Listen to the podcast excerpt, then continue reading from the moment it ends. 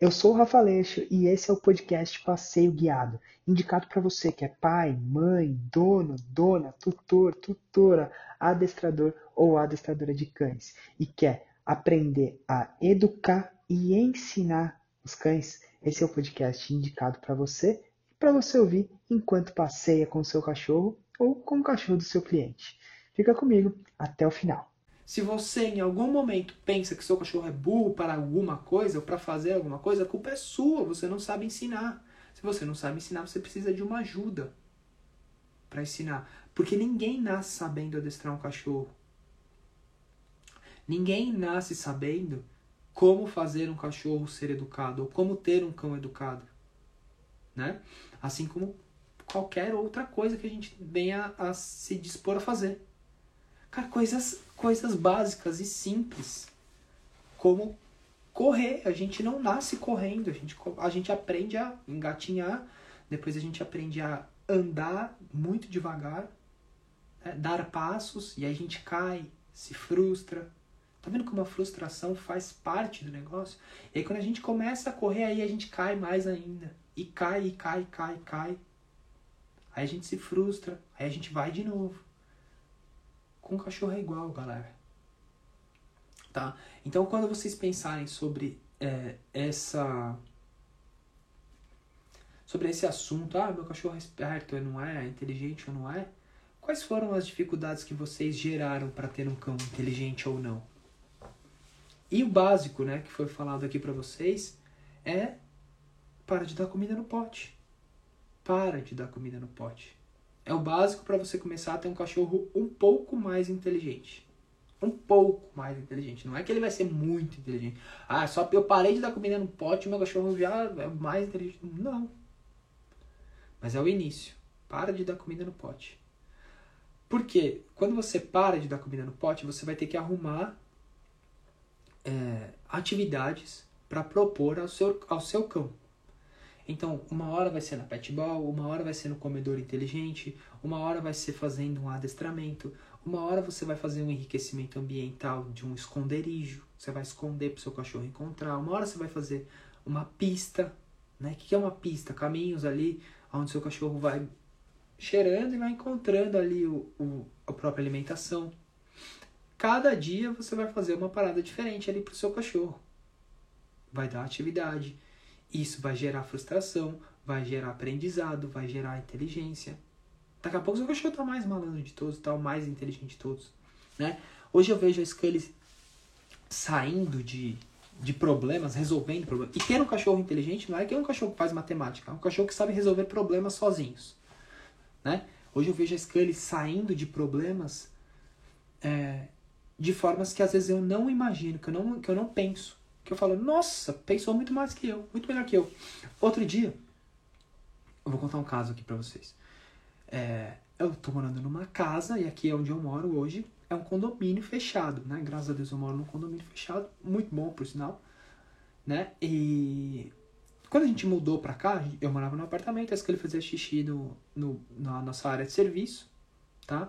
Dentro, em cima do Waze, né? Que é o, aquela plataforma tal. E quando a gente veio pra cá, Cara, eu abri a porta, saí da minha garagem, minha garagem tem grama. A Scully não fez mais xixi dentro de casa porque é muito fácil ela fazer xixi fora aqui, né?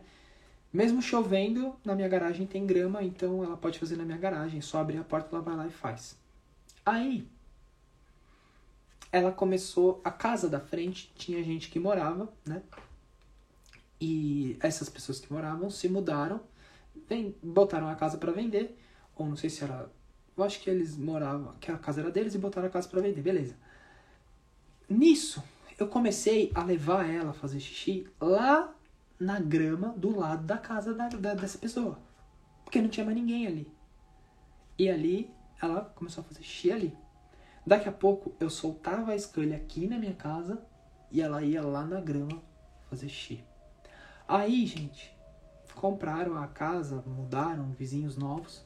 E eu, tipo, falei, pô, tô trazendo meu cachorro para fazer xixi aqui do lado da casa do, dessa pessoa. É uma grama do condomínio, mas cara, vai que essa pessoa acha ruim, ou então já né, chegou agora e falou, oh, o cara tá com o cachorro solto ali, que não pode, né? Então, tudo bem, o que, que eu vou fazer? Vou começar a trazer esse cara para fazer xixi do meu lado aqui, né? Beleza. Então, o que acontecia? Eu soltava ela, e aí ela ia correndo pra lá, aí eu chamava ela de volta, Scully aqui! Na hora que ela voltava, eu direcionava ela pro lugar de xixi, ela fazia o xixi, eu, isso, muito bom, garota.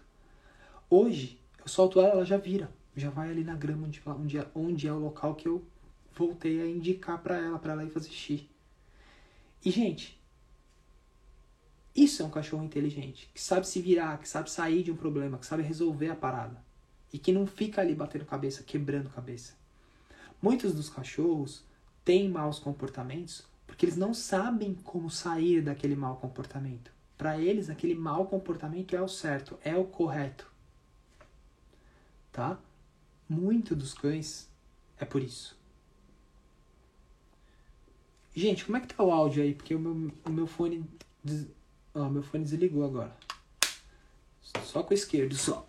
Vê se vocês têm alteração aí. Tá? Então, muitos cães não sabem sair de um problema. Porque eles não foram ensinados como que eles podem sair do problema. Valeu, Gu. Obrigado. É, muitos cães ficam presos naquela roda daquele, pro, daquele problema. Tá? É, é um ciclo vicioso.